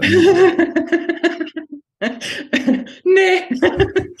ähm, ich glaube, eigentlich liegt mir das Schreiben auch gar nicht so. Also wenn jetzt ein, ein professioneller Schreiber, ein, ein toller Journalist oder Autoren oder so auf diese Texte schauen würden, die würden die Hände überm Kopf zusammenschlagen und denken, ach du Scheiße. Ähm, Aber das bremst dich nicht, ne? halt Das so, bremst dich nicht. Genau, es ist mir halt letztendlich so ein bisschen egal. Ich Mhm. schreibe halt so, wie ich es erlebe, fühle, denke. Und ich glaube, für einen Blog ist das ja auch eigentlich das, was es sein soll. Also letztendlich, eigentlich war es ja mal ein, ein Reisetagebuch. Mhm. Und in einem Tagebuch schreibt auch jeder so, wie er es gerade denkt, lebt, fühlt. Und daraus ist dann eben äh, ein bisschen bisschen mehr. was Größeres. Ein bisschen mehr. Und da können wir mal einsteigen. Also meine, das ist das eine ist ja für sich zu schreiben und seine Erinnerungen dann irgendwie zu sortieren und zu sagen, so Mensch, damit ich mich auch wirklich selber auch daran erinnere, wo war ich gerade, was habe ich gemacht und vielleicht noch mal einen Tipp daraus destillieren. Und jetzt merkst du, Mensch, lesen ja doch ein paar. Und das werden ja immer mehr. Ähm, ja. Hat sich das so ein bisschen auch so vom Schreiben verändert oder die, die Sicht der Dinge oder die Themen, hat sich das dadurch auch mit verändert, dadurch, dass du erfolgreicher und erfolgreicher wurdest? Ähm, mh, kaum. Also ich glaube vom Schreiben her, bis auf, dass sich meine Rechtschreibung durch das viele Schreiben verbessert hat, ähm, hat sich das, das reine Schreiben kaum verändert. Die Themen haben sich natürlich vergrößert oder das Themengebiet. Mittlerweile ist es nicht mehr rein dieses Alleinereisen, sondern eigentlich ist es so, die ganze Campingwelt, das Einzige, was ich komplett außen vor lasse, sind ähm, Familienthemen, Campen mit Kindern, weil ich nun mal selbst ohne Kinder unterwegs bin und da ganz klar sage, da gibt so viele tolle Kollegen, die eben als Familie unterwegs sind, die können das tausendmal besser, als ich es jemals könnte, weil ich es einfach nicht lebe. Mhm. Ne? Ähm, Na gut, dass du aber ein großes Mitteilungsbedürfnis, das sieht man ja nicht nur am Blog, du machst auch noch einen Podcast und dann stellst du auf die Bühne. Ähm, du machst jetzt so viel mehr, als einfach nur mal ein bisschen deine Erinnerung aufzuschreiben. Was ist da denn los? Ähm, ja, also das kam halt wirklich, wirklich alles über die Jahre und, und mit der Zeit ist, das, ist, ist dieses ganze Isas Womo-Ding von Jahr zu Jahr gewachsen. Und irgendwann kamen dann die ersten Anfragen für, kannst du nicht auch, was weiß ich, Neucampern ein bisschen was übers Campen erzählen? Dann habe ich angefangen, mit Volkshochschulen zu arbeiten, weil es da tatsächlich, ähm, ja, da, da brauchte es jemand, der irgendwie Campingkurse führt. So. Und ähm, das waren sozusagen meine ersten Vorträge in Anführungsstriche. Und ähm, ja, so kam dieses ganze Vortragsthema dazu. Podcast, ähm, da denke ich persönlich, also ich habe YouTube aufgegeben und dafür irgendwann dann den Podcast weitergemacht, weil ich denke, dass Podcast und Bloggen besser zusammenpassen als Podcast, äh, als als Bloggen und YouTube. Aber das ist auch nur so mein persönlicher, äh, meine persönliche Einschätzung. Ja, das, das, das kam also wirklich Schritt für Schritt. Mit jeder Messe kamen ein paar mehr Anfragen. Mit, mit jedem Monat kamen mehr Follower dazu. Und so hat sich das dann über die Jahre aufgebaut. Also ich kann, ich, was, was ich so merke jetzt in diesem Gespräch allein schon, also dass immer, wenn man dir sagt, das kannst du nicht, das solltest du nicht oder mach mal lieber nicht, dass es dann erst recht machst und dass es dann irgendwie auch immer funktioniert, oder? Ähm, äh, äh, ob das jetzt immer funktioniert, das setze ich mal ein dickes Fragezeichen hinter. Nein, also nein, natürlich funktioniert nicht alles. Aber ähm, ich glaube, ich habe auch selber in den letzten Jahren gelernt, das, was man wirklich möchte und wo man für brennt und wo eine Leidenschaft hinter ist, das funktioniert letztendlich auch irgendwie. Das funktioniert nicht immer optimal, das funktioniert nicht beim ersten Mal. Meine erste Reise oder meine erste Auslandsreise war eine Katastrophe. Wieso? Ich wollte alles nach ein paar Tagen hinschmeißen, weil ich es total scheiße fand und weil ich dachte, Campen, das ist der größte Fehler meines Lebens. ich saß in Frankreich, ich saß in Nordfrankreich, es war ein ähm, Ort, der nicht viel Tourismus hatte, das Wetter war schlecht, ich stand da oben auf den Klippen, das ganze Wohnmobil hat geschwankt. Ich saß wirklich eine Nacht heulend mit meinem Hund unterm Tisch, weil ich dachte, das Womo kippt bald um. Und das war so der Moment, wo ich alles hinschmeißen wollte, wo ich wirklich dachte, äh, ja, das war ein Fehler. Aber warum bist du denn trotzdem wieder eingestiegen oder warum bist du trotzdem weitergefahren? Weil das ist ja spannend. Also viele Leute hatten dann gesagt, so gut, dann doch lieber Pauschalurlaub. Kenne ich, ist gut. Ähm, ja, weil ich, ja, weil natürlich auch zu Hause alle damit gerechnet haben, dass ich nach kürzester Zeit sage, das ist nichts, das war ein Fehler, das war alles doof und ich schaffe es nicht. Und mhm. ja, also na, jetzt kam, ich meine, du musst dir das so vorstellen, es kam diese ganze Krankheit dazu. Ich komme ich war Leistungssportlerin. Ich habe Schule war nie irgendwie ein Problem. Dann wird man von heute auf morgen krank und auf null runtergesetzt. Man wird wieder gesund und alle sagen aber uiuiui, das arme arme kranke Mädchen und behandeln einen ja auch so, ne? So Mhm. Rohes Ei, ganz vorsichtig, ja kein Stress und so weiter. Ähm, ja, und dann saß ich da eben irgendwie in Frankreich und ähm, alles war halt doof, aber ich wusste auch, gut, der Ort ist jetzt hier wirklich nicht sehr touristisch, ähm, das Wetter ist schlecht, es gibt ja irgendwie noch eine Möglichkeit, diese Situation schon mal zu verbessern. Hab dann auf meine App geguckt, 300 Kilometer weiter sollte am nächsten Tag die Sonne scheinen, also habe ich irgendwie gesagt, gut, ich fahre jetzt noch mal 300 Kilometer weiter, schau mich da um, da ist gutes Wetter, das ist ein größerer Ort mit viel Tourismus. Wenn es da auch nicht funktioniert, ja, dann funktioniert es wahrscheinlich nicht. Aber da gibt es ja eine Chance, um vieles zu verändern. Ja, und ich kam da an, ich hatte deutsche Nachbarn, ich konnte die direkt erstmal was fragen, ich konnte mit denen ins Gespräch kommen. Die Sonne war da, der Ort war super, alles war gut. Ich glaube, das ist es auch, ne? Dass man irgendwie, ähm, gerade was du sagtest, Nachbarn waren gut und Nachbarn konnten mal helfen oder sowas. Das ist ja beim Campen oft so. So habe ich das auch kennengelernt. Man fährt irgendwo hin und weiß vielleicht nicht, wie, was weiß ich, die Toilette geleert wird oder irgendwas, weil man Ja, das immer ja. nur auf dem Papier gelesen hat. Und dann sagt er, hier, hier ist ein Knopf, da drückst du drauf. Hä? Ja, geil. Bin mal einmal, ich bin einmal auf den Campingplatz gefahren und dachte so, ach Gott, was ist das für ein blöder Platz? Die Leute sind da voll spießig, ganz schlimme Menschen. Hier möchte ich nicht sein, ich musste da aber eine Nacht sein. Mein Wagen hatte nämlich ein Problem. Sind, ich bin hingefahren, habe den Wagen angeguckt, aus jeder Ecke kam jemand, hat mir sofort geholfen. Und ich dachte so, okay. Also, ähm, ich muss meine eigenen Vorurteile manchmal auch irgendwie zurückbringen. Auch das ist so irgendwie so eine Sache, die man dann ja auch lernt. Ne? Das ist ja, Ja, und dann wird's geil. Und dann wird's geil. Also das ist dann irgendwie so ein Ding, wo du sagst, so Mensch, ich kann mich selber auch mal wieder irgendwie prüfen, hinterfragen, neue Sachen, neue Menschen, neue Orte kennenlernen. Und dann nimmt man auch diesen Regen oder das Wackeln auf, auf der Klippe vielleicht auch mal in Kauf. Dann, ne? Das ist dann einfach so. Genau, also es ist ja heute sogar, finde ich, ähm, wenn es so stürmt und regnet und so, finde ich das total schön im Womo. Also auch dieses Gefühl von Sicherheit und so, das hat sich eben über die Mhm. Jahre auch total verändert. Ähm, aber ich sehe es genauso wie du. Jeder neue Ort hat wieder irgendwas Spezielles, irgendwas anderes. Und wenn es nur die anderen Nachbarn sind, Mhm. mit denen man klarkommen muss oder kann oder sollte oder wie auch immer. Ähm, und das ist ja eigentlich auch das ganz Schöne am Campen. Mhm. Also, dass man eben immer wieder Neues und äh, Tolles hat. Und selbst wenn man ganz alleine unterwegs ist, jeder neue Ort hat wieder eine andere Möglichkeit und ähm, man muss sich nur drauf einlassen. Sag mal, lässt sich denn deine Bagage jetzt drauf ein? Also die dann damals abgeraten haben, das zu machen und das ist alles so kompliziert ist. Nee, Pauschalurlaub ist Beste. Haben die jetzt, hast du sie ein bisschen angesteckt mit deiner Begeisterung oder zumindest haben sie jetzt großes Vertrauen, dass das alles schon das Richtige ist?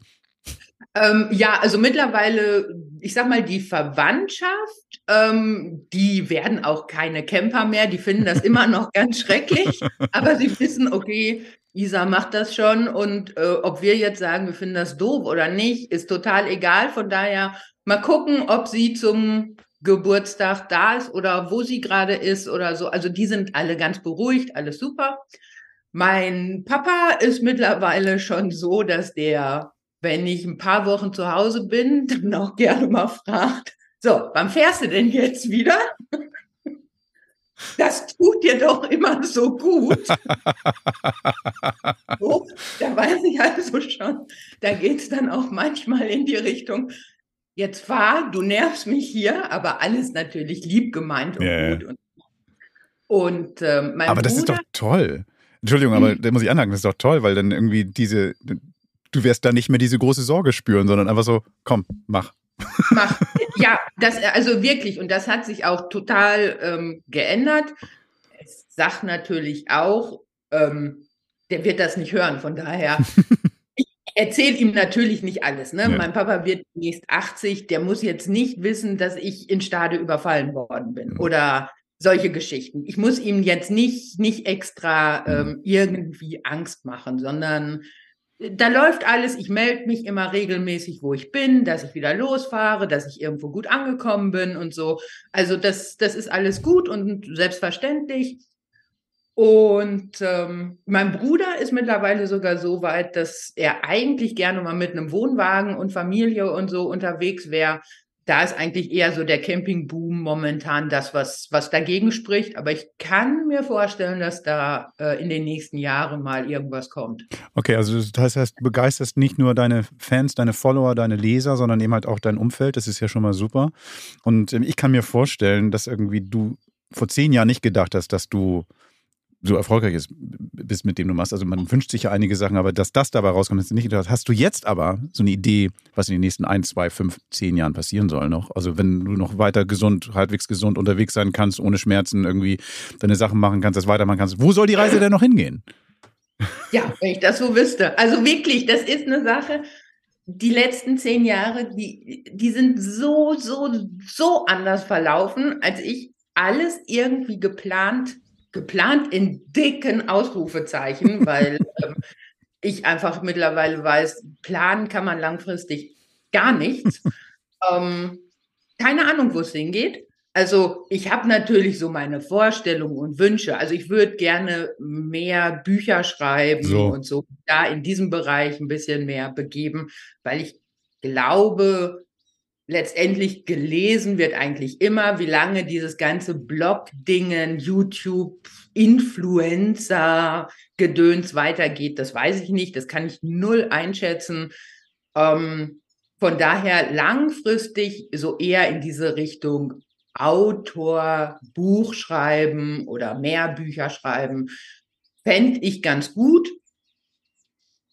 Aber ob es jemals so kommt, keine Ahnung. Also Weil ihr da draußen, wenn ihr irgendwie Bock habt, von Isa ein Buch zu lesen oder was, sorgt mal dafür, dass die Verlage sich melden. Ähm, auf jeden Fall guckt euch die Seite an, Isas Womo. Das ist isaswomo.de in einem Wort. Das ist großartig. Man kann auch einen Podcaster hören. Man kann auch ähm, immer mal wieder spannende Aktionen verfolgen. Man kann auch sehen, dass du dann auf einer Messe bist und da dann irgendwie deine Vorträge hältst oder mit Leuten in Kontakt kommst. Also du bist auch nahbar. Man darf dich auch ansprechen, glaube ich, habe ich irgendwie festgestellt. Du Absolut. Hast, du hast einen Instagram-Account. All das verlinke ich auch nochmal in den Shownotes. Und da kann man dann irgendwie auch mal sehen, was du alles machst. Und ich drücke dir die Daumen, dass da noch ganz viel tolle Geschichten, tolle Erinnerungen und tolle Begebenheiten dazu kommen. Vielen, vielen Dank, Isa, dass du dir die Zeit genommen hast. Sehr, sehr gerne. Ich glaube, langweilig wird es einfach nie. Das ist einfach eine Reiseform, bei der wird es nicht langweilig und alles andere werden wir sehen. Wir werden noch eine Menge sehen. Danke, Isa. Sehr gerne. Die Jungs wollen doch nur campen. Ja, das mit den Jingles müssen wir uns nochmal. Also sorry, ich wollte jetzt hier nicht Isa abwürgen. Toll, tolle Frau, tolle Frau. Ähm, und ja, ähm, Mundart, ähm, die begeistert, ne? Muss man schon sagen. Muss man schon sagen. Und sie ist jetzt auch ja. gerade wieder unterwegs, hat auch irgendwie, man, sie hat auch einen Instagram-Kanal und ähm, ja genau, Shoutout an Isa. Vielen Dank, dass du dabei warst und dass du uns ein bisschen was erzählt hast aus deinem Leben. Und jetzt hört ihr wieder uns zu, denn wir haben natürlich auch noch ein bisschen was parat. Denn Du hast Jingles. es schon angekündigt. Hast du die Jingles vorbereitet? Habe ich, hab ich vorbereitet. Ja, gut. Denn klar. du hast es ja schon angekündigt. Ich ähm, bin immer unterwegs und ich esse gerne. Und es ist natürlich so, dass das Essen zubereitet werden muss. Und rat mal, was wir gerne machen unterwegs. Natürlich, wir grillen gerne und da habe ich was dabei. Ausgepackt und ausprobiert. Das Produkt der Woche. Genau, ich rede für einen, über einen Grill und das ist ja auch nicht das erste Mal, dass wir einen Grill vorstellen. Wir hatten ja schon diverse. Wir hatten einen Holzkohlegrill, wir hatten verschiedene Gasgrills und ähm, daran sieht man, wie sehr wir am Grill hängen. Wir sind nicht nur typisch deutsch, wir sind auch typisch Camper und wir sind typisch Esser. Und das hat was mit Grillen zu tun. Das ist einfach so, weil man den so vielseitig nutzen kann. Und ich habe jetzt einen neuen Grill, oder nicht neuen, aber ich habe einen Grill, für mich einen neuen Grill gefunden. Und zwar von der Firma Primus. Und die kennst du, glaube ich, ganz gut. Du hast mal einen Kocher von denen vorgestellt. Vor ein paar Jahren. Den habe ich auch immer noch im Einsatz. Und da muss ich sagen, das ist, das Ding hat Hand und Fuß. Das ist ähm, der Tupike oder Tupike. Ähm, und ähm, ja, toll, tolles Gerät. So, jetzt stell dir mal vor, da ist irgendwie an der Seite so ein, so ein, so ein kleiner Stutzen, wo du reinpusten kannst. Und dann pustest du und pustest du in deinen Tupike und auf einmal wird er irgendwie doppelt so groß und dann hast du den Grill, von dem ich spreche, das ist der Kuchoma ähm, Stove. Mhm. Das ist irgendwie, mhm. sieht also dann tatsächlich aus wie so ein aufgeblasener Tupike. Ähm, die Abmessungen sind ähnlich. Das heißt, von der Breite her, du hast also ähm, also stell dir mal vor, du legst zwei DIN A4 Seiten nebeneinander. Ja. Dann hast du ungefähr die Liegefläche von, von, von dem Grill. Das heißt Ja. also, das ist dann irgendwie nach oben 15 Zentimeter so. Das heißt, du hast einen kleinen Koffer, den du tragen kannst, einen Henkelmann, da ist ein Griff dran. Den Deckel kannst du mit so einer Schnalle festmachen. Und Wieder ein ähm, größerer Schuhkarton. oder? ja, ja, genau. Ja, Ja, genau. ja. Und, und unten dran hast du, also womit du hoffentlich nicht sagst, dass das Fleisch, was ich mache, wie Schuhsohle schmeckt. Aber gut. Ähm, wo, wo, Du dann, machst doch gar kein Fleisch. Was Stimmt. erzählst du mir denn? Oder bist du jetzt wieder weg nee, aber für andere, Veggie? für andere, wenn ich für andere Ach so. Ach echt? Du hast mir noch nie Fleisch gemacht. für andere. Mache ich, Mhm. mache ich, mache ich das nächste Mal wieder. ähm, genau, und, und, und unten dran sind noch so zwei Füße, die du einklappen kannst und was ganz geil ist, was ich immer ganz gut finde. Wenn du so einen Hen- Henkelmann hast, und das nervt ja total, wenn so eine Gas, ähm, so ein Gasschlauch rumher sch- scharwenzelt, den kann man so einklicken in den Boden. Das heißt, dass das nicht ähm, Ja. hin und her flaggert. Finde ich Ja. ganz geil. Was ich nicht so geil finde, ist, dass von Haus aus nur so diese kleinen, typischen Gasflaschen Mhm. rangeschraubt werden können. Hast du aber Das sind diese ich, kleinen. Kartuschen, die man oben rüber schrauben kann, die dann immer von Größe, also die im Grunde genommen halten die drei, vier Mal Ja. grillen und dann ist vorbei. Ist ja. auch fein. Also das ist irgendwie von der, von, der, von, von der Menge ist es alles gut. Das Blöde ist, dass dieser Schraubverschluss eben halt im Ausland nicht üblich ist. Das heißt, du normalerweise hast du im Ausland eher so diese Steck- oder ähm, andere Kartuschen oder diese Flaschen, die aussehen wie so, ein, so, eine, so eine Sprayflasche oder so eine, so eine Mhm. Hafer-Sprayflasche. Das heißt also, wenn man irgendwie andere Kartuschen nutzen möchte, sollte man sich noch einen Adapter besorgen, damit man das nutzen kann. Oder man rüstet gleich richtig auf, so wie du. Du hast ja, glaube ich, in deinem Fahrzeug auch so eine kleine ähm, ähm, Gasflasche mit so zweieinhalb Litern oder sowas, glaube ich, bei dir drin, so eine typische. Und da genau, muss man. ich habe mir einen längeren Schlauch besorgt, Mhm. weil das ist so meine Erfahrung. Ich will dich gar nicht unterbrechen, Gerd. Meine Erfahrung war, dass der Schlauch recht kurz war. ja, Also es war so dieses mobile, leichte Gewicht. So kommen, ich glaube, da kommen die auch her ja. Äh, bei Primus. Ähm, und das war irgendwie nervig, weil das Kabelgefühl zu kurz war. Und ich habe halt dann eine zweieinhalb Liter Flasche angeschlossen, die ich gekauft habe. Die kann man ja nicht leihen. Mhm. Genau. Und habe den anderen Adapter drauf, damit man diesen ganzen Umweltkram da nicht hat. Ne, mit den, Genau, das ist der Punkt. Kartuschen. Das hätte ich mir gewünscht, also tatsächlich, dass man für das Geld, 250 Euro kostet das Ding, ähm, dass man da dann irgendwie so eine, ja, so einen Adapter schon dabei gepackt hat, ne? also, dass man Mhm. den nicht noch extra kaufen muss, dass man gleich vielseitiger aufgestellt ist. Aber ernsthaft, der Grill selber ist super. Ich habe jetzt irgendwie durch den Deckel, ich mag ja gerne mit Deckel grillen. Ich finde das super. Und du musst nur den nicht extra kaufen. Der ist fest verankert. Der ist hoch genug, dass man auch größere Stücke auf diese Platte legen kann. Die Platte ist toll. Das ist eine gusseiserne Platte, die ähm, nicht so wie so ein typischer Grill mit so großem Rost, mit so, so ähm, ähm, Querrillen ist, wo man dieses typische Grillmuster hat, sondern das ist so ganz abgefahren. Ähm, ich würde mal sagen, das ist eher wie so eine Planscher, fast wie eine durchgehende Platte, wo dann an verschiedenen ähm, Ecken und Enden so kürzere Rillen drin Mhm. sind. Was heißt, man kann auch ja ein bisschen kleinere Grillstücke draufpacken, ohne dass man Angst haben muss, dass sie irgendwo reinrutschen. Das finde ich ganz Mhm. gut, gerade für Gemüsegriller wie mich ist das ganz hilfreich. Mhm. Ähm, das ist ein indirektes Grillen möglich. Das heißt, diese Grillleiste, die da drin ist, führt nicht komplett über die ganze Platte, sondern man kann auch mal irgendwas drauflegen, was jetzt nicht so die direkte Hitze braucht.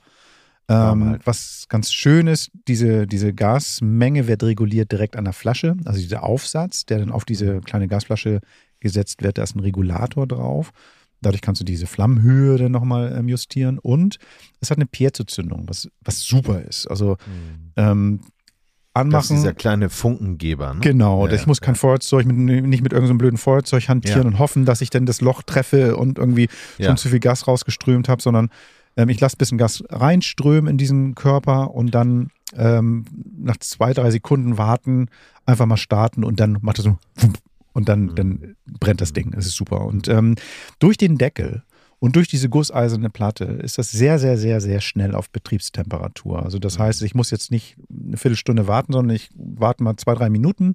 Dann ist die Platte schon in einer guten Hitze, sodass ich dann schon das Grill gut draufpacken kann, kann den Deckel zumachen und fein ist es. Und ähm, die Platte ist groß genug. Ich sagte schon, so zwei DIN A4 Blätter, die so nebeneinander liegen, um, ja, finde ich jedenfalls, habe ich jetzt gemerkt, so für zwei Personen genügend Hauptgericht oder Beilagen zu machen, ohne dann irgendwie so in Etappen nochmal, nochmal, nochmal was auflegen zu müssen. Das reicht völlig aus. Und dann reicht nämlich auch diese kleine Gasflasche. Also ich habe jetzt meistens so eine 800er so irgendwie dran ähm, für mehrere Grillgänge und ähm, genau, also meine Frau und ich wurden damit schon, ich, ich grill ja nicht jeden Tag, aber wurden haben schon mehrmals damit gegrillt und werden beide auch dann mit dem, was wir damit grillen, satt. Ist eine gute Art und Weise zu grillen. Durch diese gusseiserne Platte bleibt auch nicht so viel kleben, was super ist. Kleiner Mhm. Tipp vielleicht dafür noch. Ähm, ich mache das meistens so, die meisten kennen das, ne? aber die, ich mache das meistens so, dass ich irgendwie mit so einem, so einem Zewa ähm, irgendwie da ein bisschen Öl drauf mache und diese Platte vorm Grillen einmal kurz einreibe. Ähm, dadurch dadurch ähm, bleibt dann auch noch weniger hängen.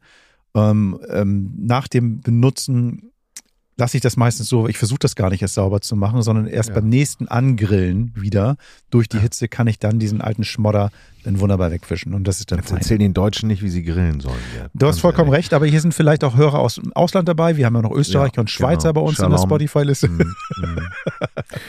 Aber man hat jetzt mal ein paar Fragen. Ähm, Ja, bitte, bitte, bitte, Jetzt kommen wir mal zum mobilen Thema. Ja. Ähm, Henkelmann, wie, wie funktioniert denn das? Ähm, wie, macht, wie macht man den zu? Also Der- mein, ja. Der Deckel hat, ähm, ähm, der Deckel schließt quasi komplett mit dem, mit dem Gehäuse ab. Das heißt, Ja. dann habe ich so wie so eine, ähm, wie so einen kleinen, eine kleine, so ein Scharnier, nee, nee, so ein, so ein, so ein Verschluss, so ein, so ein Griff, den ich einfach So so, ein Haken, oder so einen was? Haken, den ich drüber klippe Okay. und dann ist es fest und der Griff, der bleibt immer so in diesem gleichen Abstand. Den kann ich dann einfach packen und hochziehen, wie so ein Koffer. Und wenn ich den, ähm, den hinstelle und nutze und den Hebel wieder geöffnet habe, dann ist der einfach zum Öffnen des, des Deckels, dieser Griff da. Das Okay. heißt also einmal zum Tragen, einmal zum Öffnen. Passt hervorragend. Und wenn man den trägt, klappert da jetzt auch diese schwere Grillrost nicht hin und her, sondern ist fixiert. Ist quasi fixiert, das heißt also durch, ich weiß jetzt, oh, habe ich gar nicht geguckt, muss ich ehrlich sagen, ob das durch den Deckel ein bisschen festgemacht wird oder ob das von sich aus so fest sitzt, aber Ja. es hat nicht einmal gewackelt zwischendurch. Ich habe den auch schon so an die, ähm, an die schmale Seite hingestellt, habe den wieder genommen. Das ist nicht dann beim Aufmachen irgendwie verschoben gewesen, Mhm. hat nicht doll gewackelt.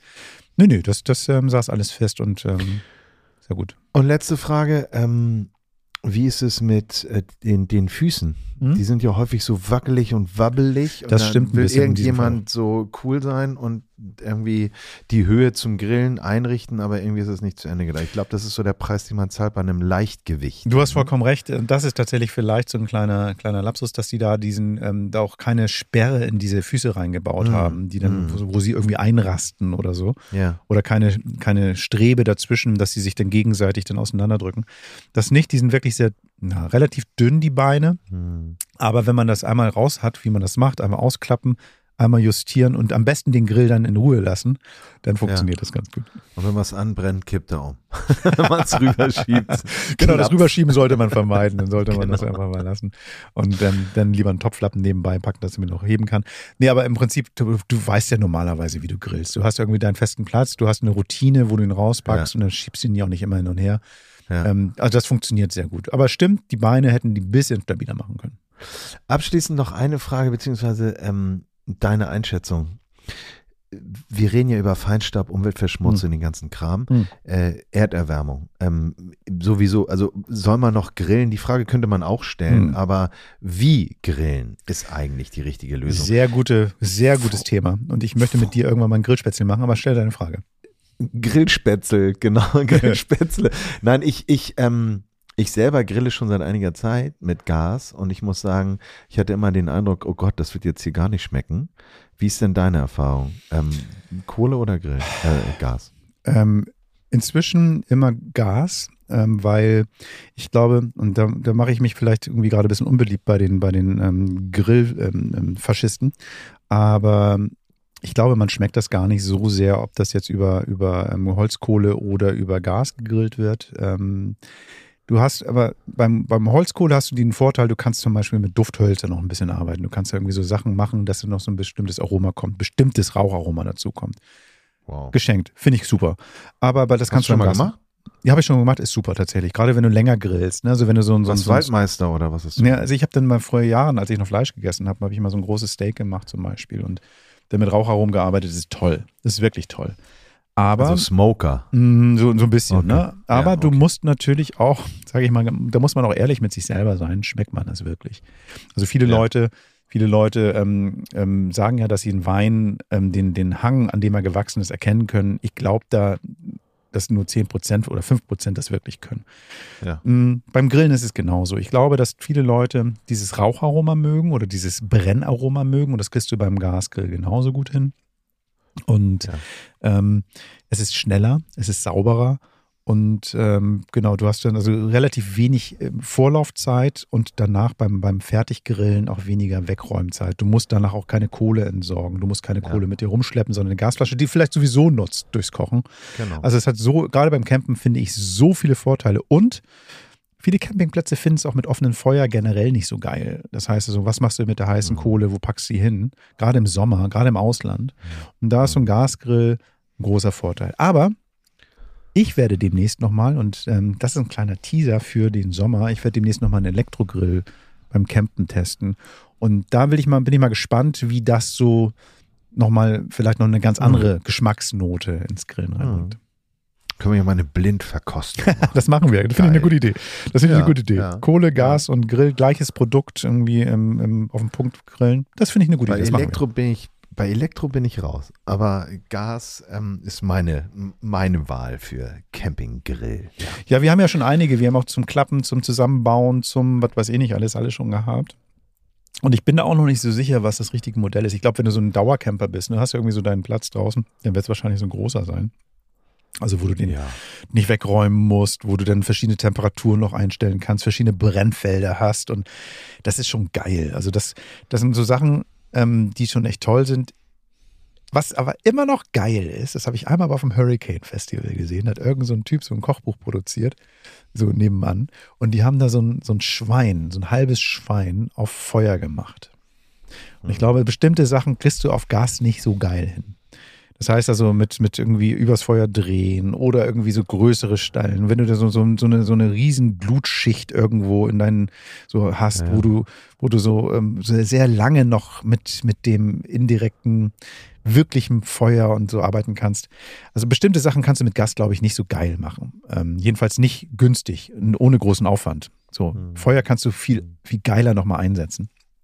Aber ernsthaft, wie oft macht man sowas? Und im normalen Gebrauch. Also Spanferkel habe ich noch nie gemacht, So. aber könnte man ja auch mal angehen. Ja, können wir aber mal zwei machen. Autobatterien, Elektromotor Ja, zack, und dann drehen wir ein bisschen, ne? 80 Kilo Holzkohle. Ja, genau. Let's go. Nee, aber tatsächlich irgendwie, nee, ich glaube, ich glaube, so normal gebraucht, was wir so machen, irgendwie holen aus dem Supermarkt, irgendwie aus dem, vom Fleischer oder von irgendwie vom Markt und uns irgendwie schöne Leckereien, wollen die mal schnell fertig haben, am besten lokal gekauft, da wo wir sind und das wollen wir doch abends gleich zubereiten, schnell, weil wir morgen wieder weiterfahren. Ich glaube, dann, dann ist das irgendwie Gas das Geilste.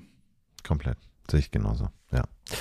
Sehe ich ganz genauso. Ja, vielen Dank für dieses schöne Produkt. Ich ähm, liebe ja schöne Sachen, die das Campen schöner machen. Und natürlich kann man immer über Preise und so reden. Aber ich muss schon sagen, ähm, ohne dass wir jetzt hier Geld dafür kriegen, äh, auf Primus, mit Primus kann man arbeiten. Ne? Ja. Kann man arbeiten. Ich finde manchmal das Design so mit dem großen Schriftzug mag ich manchmal bei bestimmten Produkten von denen nicht, aber egal welches Produkt ich bisher von denen hatte, irgendwie Qualität ist super und ähm, finde ich ihren Preis wert. Aber ähm, Design ist immer so eine Geschmacksfrage. So. Es gibt ja bei uns beiden so gewisse Neigungen. Und zwar ist Gerd ja eher so der Monochrome und Ja. ich bin eher so der, ähm, äh, vielleicht auch, äh, keine Ahnung, ich bin jetzt nicht besonders bunt, aber auf jeden Fall nicht monochrom. Ähm, ist der denn äh, grün, gelb oder rosa? Lass mich raten. Er weiß ist er nicht. Ähm, es ist ja schwarz natürlich, so. mattiertes Ach? Schwarz. So. Aber es hat eine Note, es hat eine Note. Und zwar der Griff hat so eine Holzleiste. das heißt also, wenn du den von vorne schaust, hast du eine kleine Holzleiste. Also von daher, ich bin auch ein bisschen verrückt. Ich habe tatsächlich so viel? jetzt- Na, es ist gerade noch im erträglichen Rahmen. Ich habe jetzt also auch so ein bisschen meine Komfortzone verlassen. Stark. Aber du ziehst deinen Handschuh an, um ihn zu tragen, weil das ein Holzgriff ist. Ne? Ja, ja. Ich bin ja vorsichtig, genau. ja schön, Apropos schön, schön. Holz, apropos Okay. Holz. Ähm, ähm, Henning, ähm, Nadine hat uns Ja. auch irgendwie, ähm, was ich ganz lustig fand, sie hat uns was vorgestellt, ähm, was so ein bisschen zu unseren Freunden von dem Walden-Magazin passt. Und das fand ich ganz Gott geil. hab sie selig. Ja, Leider ja. eingestellt, ein, ein Herzensmagazin mit ganz, ganz viel Herz, Blut und Liebe. Leider eingestellt, haben vielleicht einige mitgekriegt. Ja, wollen wir nicht zu traurig werden, aber vielen Dank nochmal für die tolle Zeit. Für die Ihr könnt tollen noch mal jetzt, wenn ihr Glück habt, ins Kiosk gehen und das Magazin finden. Da seht ihr auch unsere hübschen Gesichter, wenn ihr wollt. Also geht noch Ja. schnell hin. Ähm, Husch, husch. Ich glaube, wir, wir sind schuld, gell? Weil unsere hübschen Ganz Gesichter drin ehrlich, sind. Ja, die haben uns damit reingenommen und jetzt ist vorbei. Nee, aber auf jeden Fall Wir werden ich- nie wieder eingeladen. Wir werden nie wieder eingeladen. Was ich aber ganz geil fand, ist irgendwie, dass, dass die Gäste, die Nadine irgendwie jetzt getroffen hat, ähm, irgendwie auch was mit Walden zu tun haben, habe ich gelesen. Warte mal, wie war das nochmal? Ja, Nadine ist halt ähm, immer so, so ein Trüffelschwein wird's nicht genau treffen. Nadine ist einfach in dieser Musikwelt so gut ver, ver, vernetzt. Und sie hat eine Band getroffen, die heißt Enter Shikara. Shikari. Sorry, Mhm. jetzt bin ich ja total durcheinander. Enter Shikari. Und die haben ihr siebtes Album am Start, das heißt A Kiss for the Whole World. Das finde ich ja schon mal ein schönes Motto. Mhm.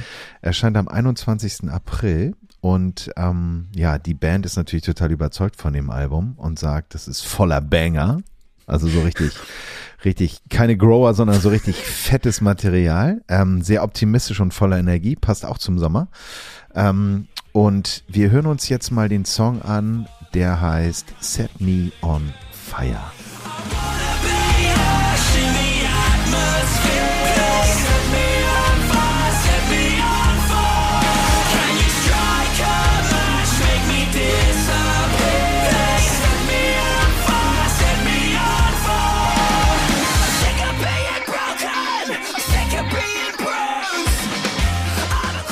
So, und bevor wir jetzt hier irgendwie noch, äh, keine Ahnung, der Blinde von der Farbe redet, ähm, lassen, wir, lassen wir Nadine übernehmen. Also, Nadine, bitte. Zeit für Musik. Mit Camperwoman Nadine. I'm here with Rao from Enter, Enter Shikari. Hello, Rao. Hi. Hey, hello. Yes, I'm good. Thanks. How you doing? What was? I'm good, thank you. What was your last hike? Tell me. My last hike. Uh, well, my last like proper one um was last year when I went and did the West Highland Way in Scotland, which was basically 100 miles from the outskirts of Glasgow up to Fort William. Um, I, I actually lived in in Scotland as a as a kid, was sort of 11, 12 years old. Um, right in the middle of the the Highlands, and so I miss it so much. now I'm back down here in London, very different environment. Um, yeah, so so me and my girlfriend did that in in seven days, wild camping. Um, yeah, it was wonderful. Yeah, that's why I thought we need to have you as a guest on our podcast because Yeah. you know people. A lot of people probably don't know, but you you seem to love hiking, don't you? Oh, absolutely. Um, I find it almost essential, really, to my not just my mental health, but my kind of deeper, I don't know, connection to reality, to nature. You know, it's I think we talk about a lot in our music about nature and our how we've become so disconnected from it. But so it's so it's important for me to make time to be able to feel the visceral connection to it for myself um and it's it, it kind of m- motivates you and re-energizes you um yeah and keeps you wanting to to fight for it really Have you done a lot of that sort of with your parents in the past, or when when did it start? That is, you know, especially wild camping, like on the West Highlands way. Mm. Um, that's that's you know, you gotta you gotta be up for that.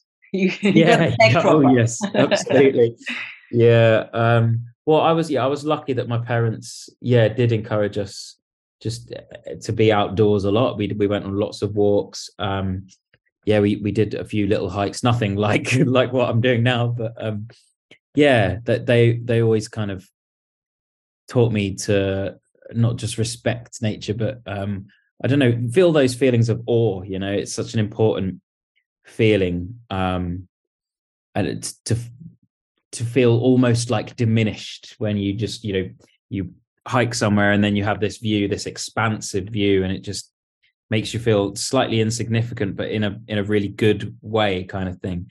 Um yeah so I, I was I'm very lucky to to to have had that. We went on camping trips um for holidays. My dad was like very tight uh so we never like went abroad or anything. We'd always just go to like different places in the UK and camp um and uh, obviously now I'm so thankful for it because it, it's it was it was wonderful.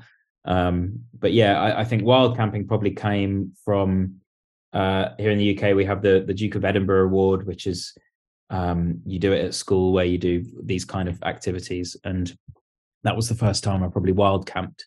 And uh yeah that that's just another level of of feel feeling connection because you know you're just alone no toilet block no showers you know no, no nothing. It's just you and the the the open the open ground and the sky and it's yeah it's something that's just really um feels like you just intrinsically like within you you just feel like is is something that's good to be doing every now and then.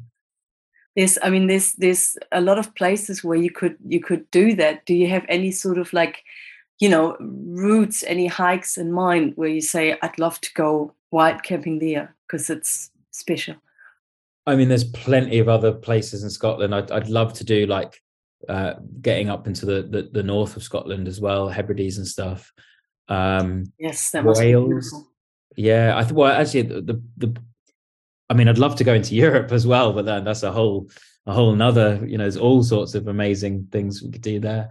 Um, I think the moment my next one is going to be down on Dartmoor because we're having um, a bit of a struggle at the moment with the the land. Um, one of the landowners of, of, Dartmoor, which is a national park here in the the west of the the UK, has, is basically trying to prevent people from from wild camping camping in Dartmoor. And there was um, a big court case earlier this year, and now it's becoming more harder and harder to, to wild camp in Dartmoor. And Dartmoor is the only place in England where you're allowed to wild camp. It's, it's legal.